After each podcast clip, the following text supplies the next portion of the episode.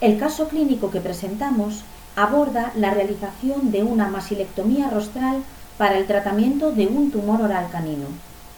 Creemos que es importante mostrar esta técnica porque su realización es sencilla.